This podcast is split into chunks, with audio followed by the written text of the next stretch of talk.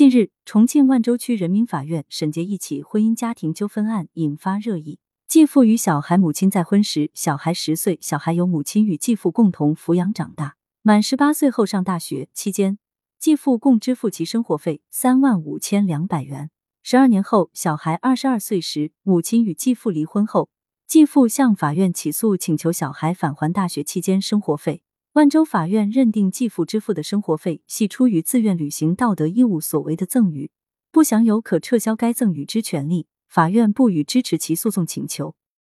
结果合法合理，但仍然合情吗？合法是喝的哪个法？相关法条有二个。民法典第六百五十八条规定的道德义务性质赠与和第九百八十五条规定的以道德义务所为给付。继父对继子女本来的抚养义务，在继子女十八岁成年后结束。上大学期间，继父给付生活费，属于未履行道德义务进行的给付。现继父母子女关系已因离婚而消灭，结付目的嗣后不存在，主张返还的理由是不当得利请求权。但根据民法典第九百八十五条规定，因履行道德义务进行的给付，受损失的人不得主张返还不当得利。因此，法院判决的结果是符合法律规定的。接着看民法典第六百五十八条规定的不得撤销的道德义务性质的赠与合同，是赠与人行使任意撤销权的除外情形。也就是说，赠与一般来说是可以由赠与人任意撤销的，但是基于道德义务性质的赠与合同不得撤销，除非赠与财产尚未转移。而本案中生活费已然支付完毕，那就绝对没有任何撤销可能性存在了。因此，法院判决的结果是符合法律规定的。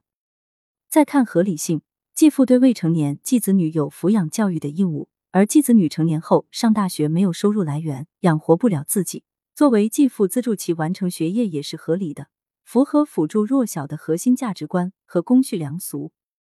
那么合情吗？从表面看，继父在继子女没有成年的时候尽到了义务，在继子女成年后仍然没有自立能力的时候予以自足，付出了爱心；而继子女一毕业获得自立，有了收入来源后，双方却不再有法律上的继父母子女关系，继父老了，双方的强弱换了，个个继父成为了弱势的一方。可以说，继父不论是感情投资还是金钱投资都失败了，这个苦果只能默默吞下吗？